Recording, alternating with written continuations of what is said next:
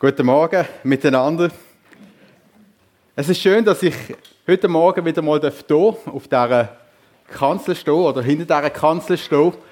Ähm, nicht wegen dieser Kanzel, sondern einfach auch, dass ich wieder mal bei euch sein unter euch sein ähm, Genau. Ich weiss, als ich das letzte Mal da war, hatte ich nicht so viel Rückendeckung wie heute. Aber ich weiß, ich habe über eine Person aus dem Alten Testament äh, predigt. Und zwar ist es dort dazu mal um einen jungen Mann gegangen, der aus seiner Heimat verschleppt worden ist. Und in dieser Fremde ist er immer wieder herausgefordert worden, geprüft worden, versucht worden. Doch, wir lesen dann, oder in dieser Geschichte ist immer wieder vorgekommen, dass er Gott treu geblieben ist. Und er ist bekannt worden der, zu dieser Zeit dazu mal für seine Beziehung mit Gott und insbesondere auch für sein Gebetsleben wo ihm zuerst so ein zum Verhängnis geworden ist, aber später nachher auch zum Sagen. Ich weiß nicht, ob du schon wisst, um was es gegangen ist, da in meiner ersten Predigt hier in, in Summiswald. Es ist dazu mal um Daniel gegangen. Und äh, der Daniel ist dazu mal, weil er so treu war und betet hat, ist er zu den Leuten gesperrt worden und hat aber dann dürfen Gottes Rettung erfahren. In dem Text, den ich für heute ausgewählt habe, geht es auch ums Gebet. Und ich weiß nicht, was du persönlich für Erfahrungen gemacht hast mit dem Gebet.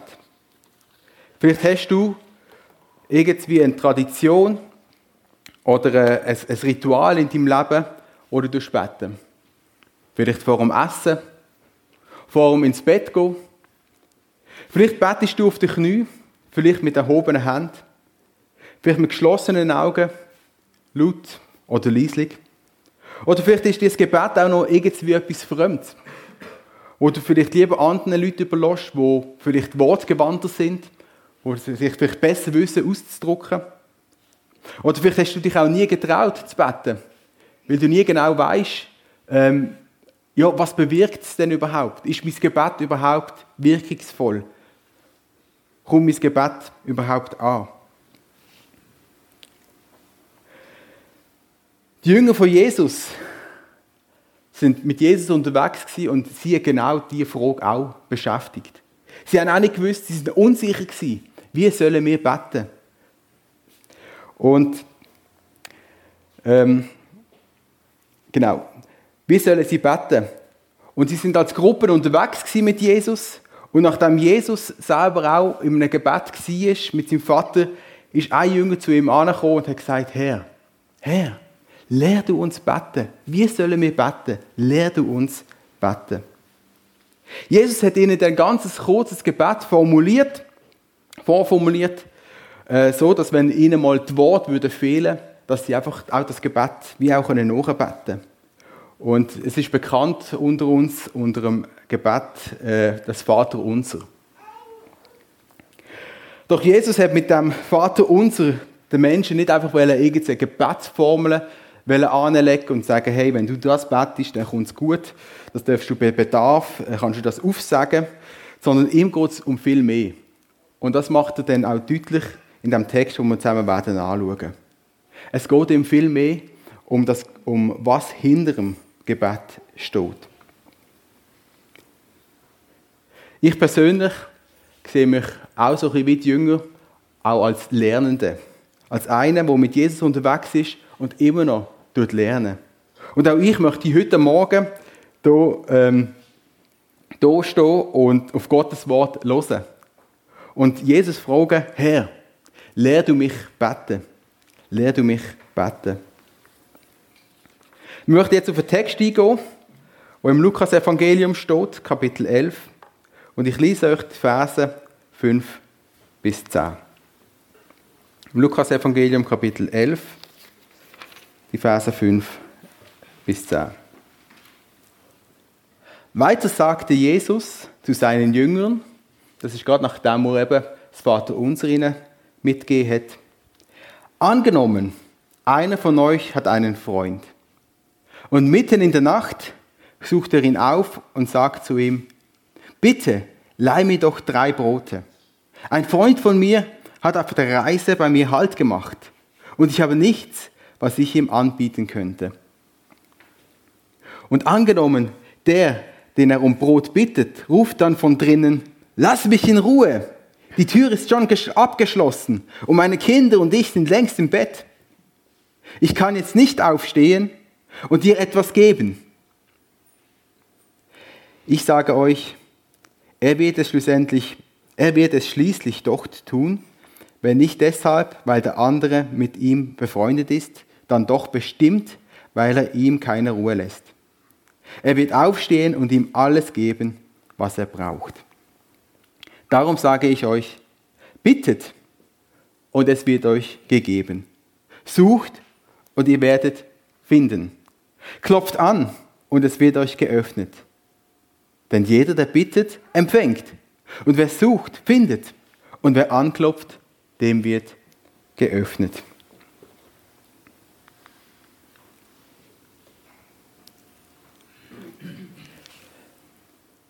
In der Erzählung, wo Jesus den Jünger bringt, kommen wir drei Parteien drin vor. Es sind zwei Freunde, die anscheinend auch Nachbarn sind. Die haben im gleichen Dorf gewohnt. Und beim einen Freund ist dann plötzlich unerwartet ein Gast vor der Tür gestanden. Und zwar nicht irgendwie zu einer guten Tageszeit, sondern mitten in der Nacht. Der Gast kommt also mitten in der Nacht und klopft bei dem an der Tür. Und mit dem bringt das ganze Haus durcheinander. Ich weiß nicht, vielleicht sind die früh ins Bett gegangen, weil sie gedacht haben, ja, wir haben zu wenig Brot, vielleicht müssen wir morgen, morgen früh aufstehen, dass wir Brot backen können. Und jetzt steht er mitten in der Nacht dort und bringt alles durcheinander. Frau, Kinder, die im Haus sind, sind jetzt hellwach. In dieser orientalischen Kultur, wie wir wissen, ist Gastfreundschaft etwas ganz Wichtiges ist ein ganz hohes Gut. Umso peinlicher war es jetzt gewesen, wenn der, wenn der Freund jetzt gesagt hätte, du los, ähm, du, es ist mitten in der Nacht, hey, ich kannst du nicht an einem anderen Tag kommen uns besuchen. Oder kannst du nicht zu einem anderen Zeitpunkt kommen uns besuchen.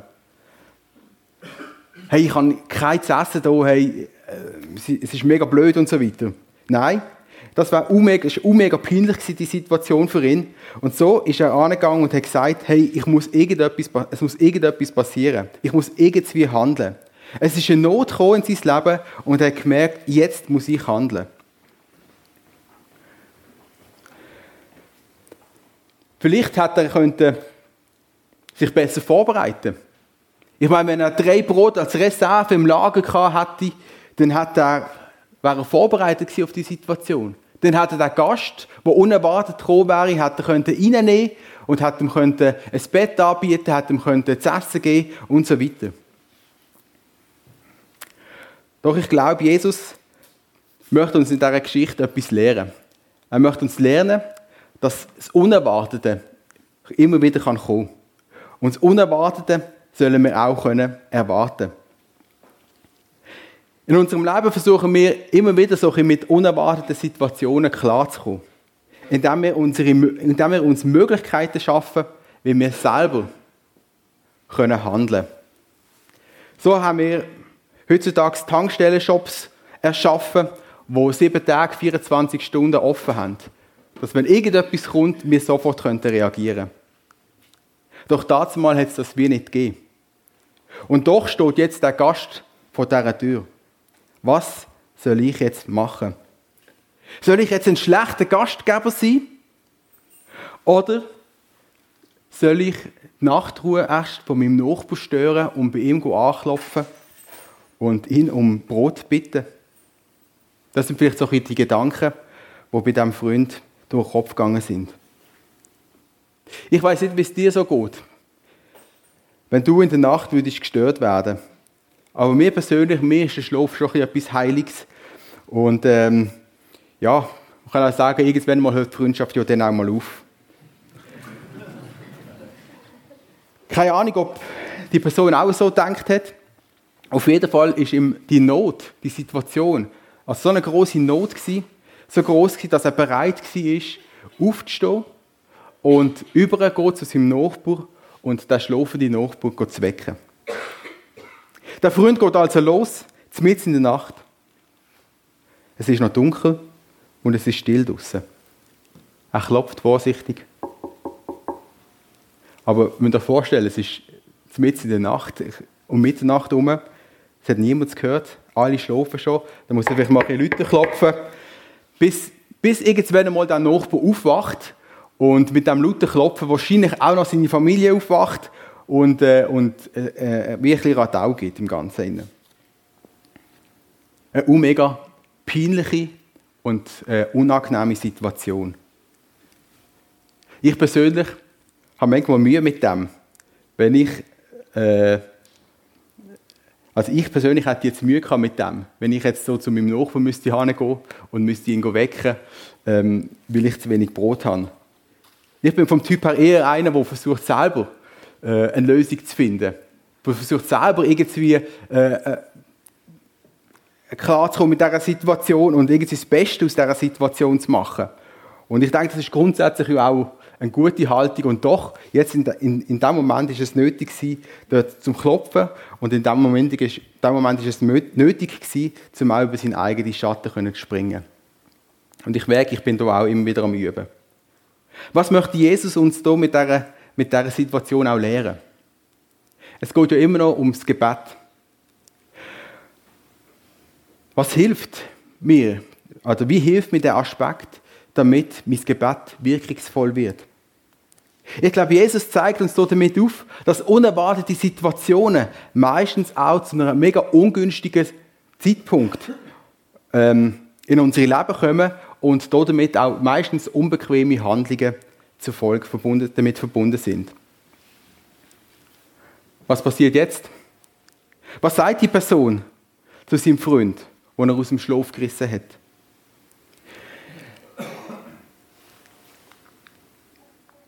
Er tut ihm kurz die Situation erklären, was passiert ist, und sagt nachher, ich habe nichts anzubieten. Ich habe nichts anzubieten. Der Mann aus der Erzählung reagiert auf eine plötzliche Not. Doch ihm fehlen wie die Mittel, um auf die Not richtig zu reagieren. Er wird gezwungen, seine eigene Scham, seine Angst zu überwinden und er muss jemanden um Hilfe bitten. Als ich die, den Text gelesen habe und die Predigt ausarbeitet habe, ist mir äh, ein Beispiel in den Sinn gekommen, das wir gerade letzten Sommer erlebt haben. Das Bild, das wir gesehen haben von meiner Familie. Wir sind ähm, in Frankreich zelteln, auf einem Campingplatz gewesen. Und äh, nach, schon nach einigen wenigen Tagen haben wir plötzlich Probleme gehabt, äh, mit unserer Autobatterie. Ähm, das Auto ist nicht mehr gestartet. Und ähm, eben, wie ich so ein bisschen vom Typ bin, habe ich versucht, selber herauszufinden, was ist das Problem. Ähm, man hat ja Google. Google tut uns ganz viel sagen und erklären und ich bin da am Recherchieren, ich habe geschaut, was kann ich machen, wie kann ich jetzt das irgendwie wieder zum Laufen bringen und ich kann es so weit selber organisieren, dass, ich, äh, dass das Auto wieder angesprungen ist. In dem Moment bin ich fast ein bisschen stolz auf mich. Ich dachte, ja, super, hast du es geschafft. Das Auto läuft wieder.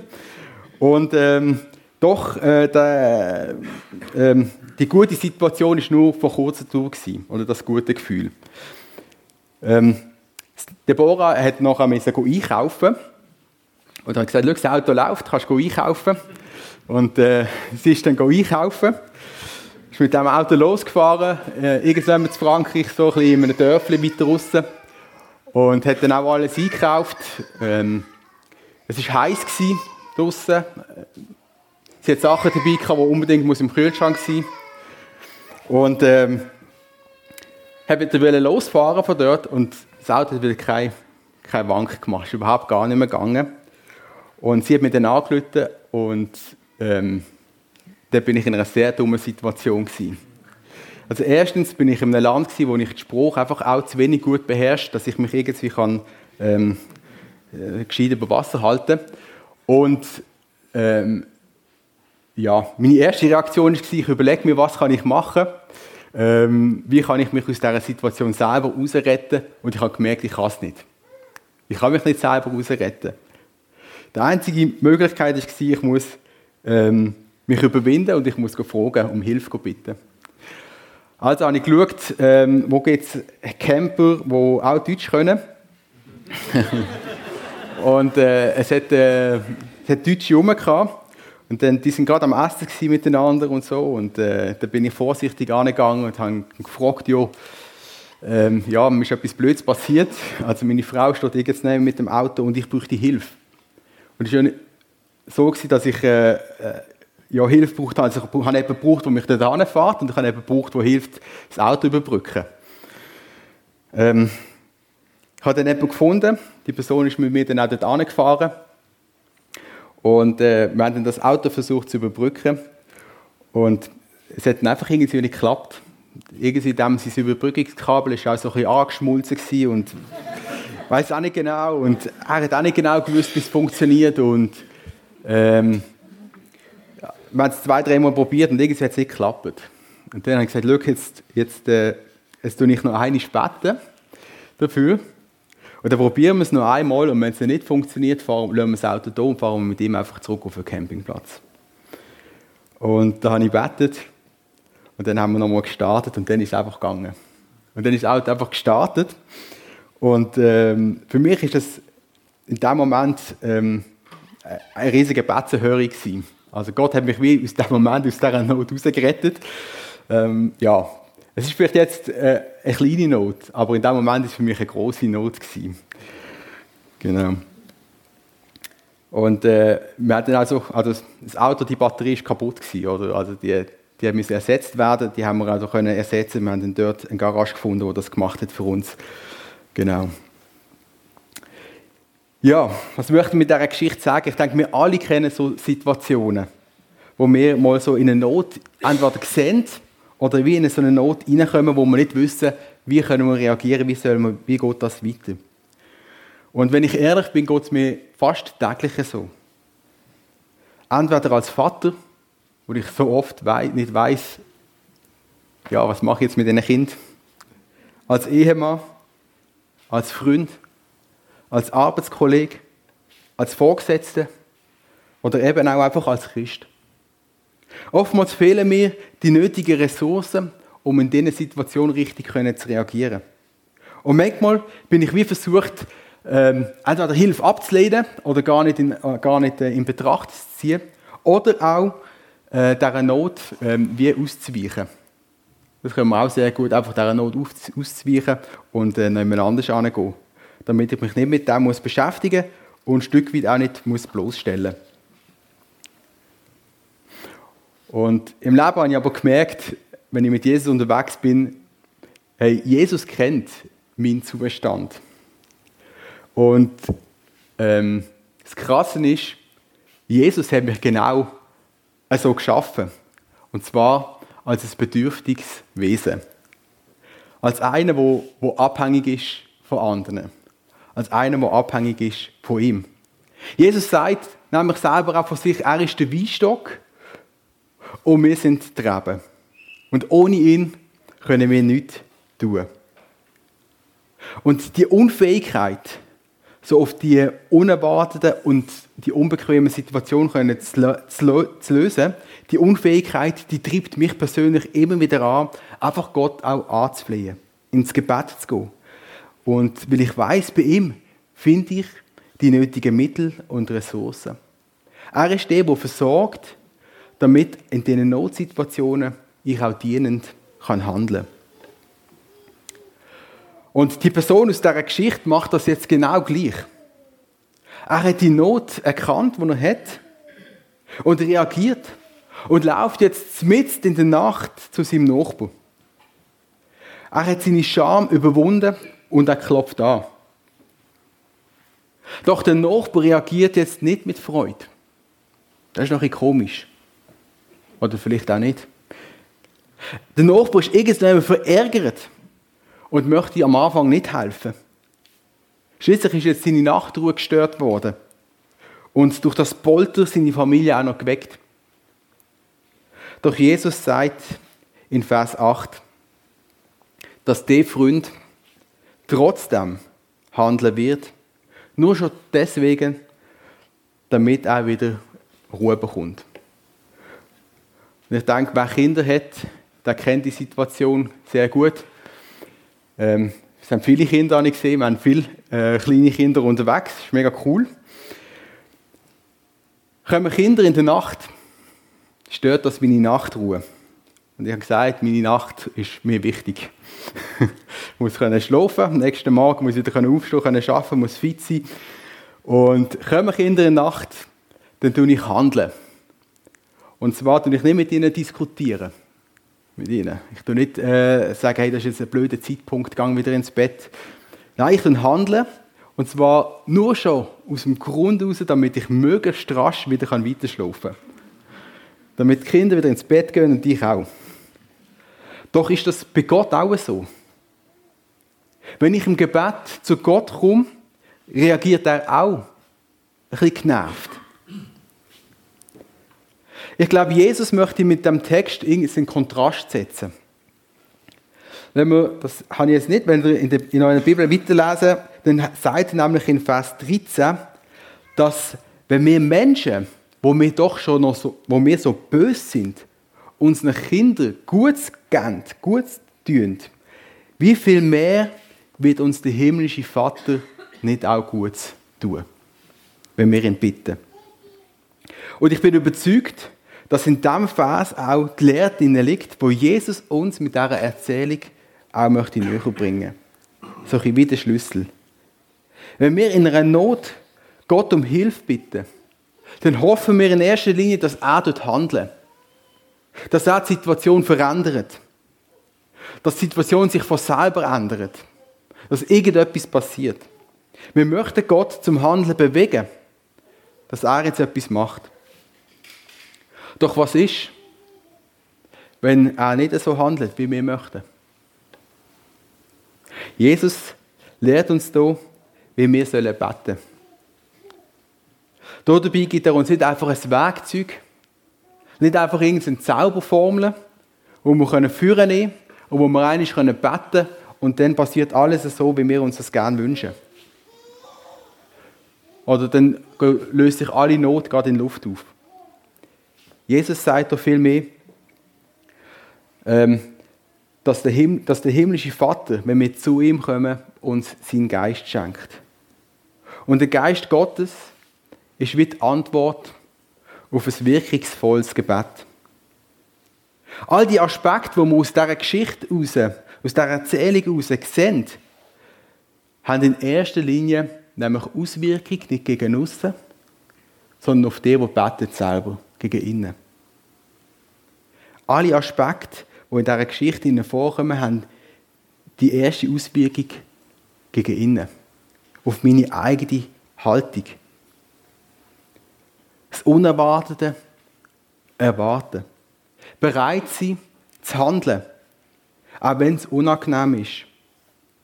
Und mit offenen Händen anklopfen beim himmlischen Vater, wo gern geht. Und ich denke, aus dieser Intimität heraus, aus dieser tiefen Freundschaft mit Gott heraus, aus dieser Beziehung heraus, entsteht eine ganz andere Haltung zum Gebet. Das Gebet ist dann nicht mehr ein automatisches Feuerlöschsystem, wo automatisch alles äh, bereinigt um uns herum, dass wir ein, äh, ein geradliniges Leben dürfen haben, sondern ähm, das Gebet verändert dann unsere Haltung. Und was das bedeutet für die Verheißung, wo wir dann nachher in Vers 9 und 10 lesen, auf das kommen wir jetzt. Das heißt nämlich, bittet und es wird euch gegeben. Suchet und ihr werdet finden. Klopft an und es wird euch aufgetan. Wenn du zu Gott kommst und ihn für eine Situation bittest, kann sich die Situation ändern. Vielleicht gibt dir Gott aber auch Mut und Kraft, die Situation anzugehen und eine Lösung mit ihm zusammen zu suchen. Vielleicht gibt dir aber auch Ausdauer, Geduld, Trost, sein Frieden, um eine unerträgliche Situation zu tragen und standhaft zu bleiben. Suchet und du wirst finden. Im Unterwegssein mit Gott habe ich immer wieder um Antworten gesucht. Wegweisung gesucht. Herr, wie geht es weiter? Was ist der nächste Schritt? Was möchtest du von meinem Leben? Was ist dran? Für mich war es eine sehr eindrückliche Situation, wo Debbie und ich zusammen ähm, Gott um Antwort gebeten haben. Wir, sind, wir haben gesucht nach einer Antwort. Wir haben gesucht nach einer Antwort. Das war in der Situation, wo wir jetzt Geist sind, in der, in, in, in der Gemeinde, im Gemeindedienst. Und wir haben gewusst, ähm, meine Stelle äh, die wird äh, gestrichen. Also Gemeinde, wir, meine Stelle, wir haben 200 Stellenprozent gehabt und äh, die Gemeinde gemerkt, hey, das können wir nicht zahlen. Also längerfristig, also tut man die Jugendpastorenstelle streichen. Und das war für mich auch total okay gewesen, weil ich sowieso wollte, also sowieso gedacht, hey, ich kann auch, es geht einfach weiter. Es geht einfach weiter. Und ich habe gesucht und gesucht und gesucht. Und, in, und Stevie und ich zusammen haben auch immer wieder darum gebetet und sind so im Gebet gewesen. Und wo wir eben auch in so einer Situation sind, ich weiß noch, es war nach dem Mittag, wir sind auf dem Sofa, wir haben gebetet zusammen und ich habe gedacht, jetzt gehe ich wieder arbeiten, ähm, hat plötzlich das Telefon gelitten total unerwartet gewesen. Und eine Person hat angerufen, wo ich schon länger keinen Kontakt mehr hatte. Und die Person hat eine Anfrage an mich und gesagt, Philipp, Stiftung Wendepunkt sucht noch jemanden. Im agogischen Bereich kommst du zu uns. Ähm, in die Richtung habe ich gar nie gesucht. Ich habe gar nicht gewusst, was macht überhaupt ein Agog. Ich habe gar nicht gewusst, was das ist. Und, ähm, und Gott hat wie so ein die Sicht auf etwas Neues äh, äh, gelenkt und hat mich in eine ganz neue Richtung gebracht. Und äh, ja, und so ist es dann auch dass wir dann dort übergegangen sind, auf die Sophie gezügelt sind und ich die Stelle dann dort auch bekommen habe. Ziemlich schnell. Weiter heißt aber auch klopfen dann und so und es wird euch aufgetan. Vielleicht wird die Tür für dich für immer verschlossen. Doch Gott hat viele andere Türen. Die Türen, die er für dich möchte öffnen. Und ich bin überzeugt, er wird es auch tun. Darum möchte ich dich ermutigen, klopf bei ihm an. Er ist der Ort, wo wir dürfen anklopfen und er ist der, der Türen hat, die er möchte auftun. Ich finde die Erzählung von Jesus auch mega ermutigend.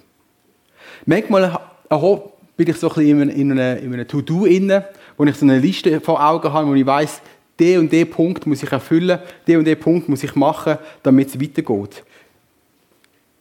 Und manchmal hoffe ich mir auch so von Jesus, gib mir eine To-Do-Liste, so eine Checkliste, die ich abarbeiten kann. Und ich denke, hey, wenn ich mit diesen Worten bete, wenn ich in dieser äußeren Haltung bete, wenn ich nur ausdauernd bete, dann wird Jesus das machen, was ich brauche. Doch Jesus führt in dieser Erzählung aus, dass es eine tiefere Ebene gibt vom Gebet. Er führt uns nämlich in die Beziehung mit ihm, näher zu ihm. Und er fordert uns raus, die innere Haltung ihm gegenüber anzupassen der allmächtige und heilige Gott auch als liebender und gütiger Vater zu sehen, der gern dort helfen. Gott ist gut und er tut gut. Er kann gar nicht anders als gut handeln. Und darum dürfen wir ganz gern zu ihm kommen. Unerwartete Bedürfnisse und Nöte, die kommen immer wieder auf uns zu. Wir müssen aber nicht alles selber managen, sondern wir dürfen zugeben, dass wir bedürftig sind. Wir dürfen mit leeren Händen kommen, denn nur leere Hände kann Gott auch füllen. Da möchte ich euch Mut machen, kommt zu ihm. Denn er wird dein Gebet, dann wird, dein Gebet auch wirkungsvoll sein. In erster Linie gegen innen und in meiner Beziehung zu ihm, aber auch dann nachher gegen außen. In dem Gott auch handelt. Amen. Ich tue noch beten. Ja, Vater im Himmel, Herr Jesus Christus, ich danke dir von ganzem Herzen, dass wir zu dir kommen dürfen. Und ich danke dir, dass du ein persönlicher Gott bist. Dass du uns nicht einfach irgendeine Formel gibst, die wir können irgendwie anwenden und dann kommt einfach alles gut, sondern du treibst uns in die Beziehung zu dir. Du möchtest, dass wir zu dir kommen. Du möchtest, dass wir unsere Not bei dir ausbreiten. Und du möchtest uns in dieser Not begegnen. Und ich danke dir, dass du uns verheißen hast, dass wenn wir zu dir kommen, dass du Antwort gibst. Und dass du uns verheißen hast, dass du Wege parat hast. Du hast Türen, die du aufmachen für uns. Und ich bitte dich, dass du uns das immer wieder vor Augen führst. Dass wir, auch wenn wir in, unter Drucksituationen sind, wenn es uns nicht gut geht, wenn wir nicht weiter wissen, dass wir in Ruhe auch zu dir kommen und dich dürfen bitten und dürfen wissen, du gibst uns Antwort. Danke dir vielmals, Herr. Amen.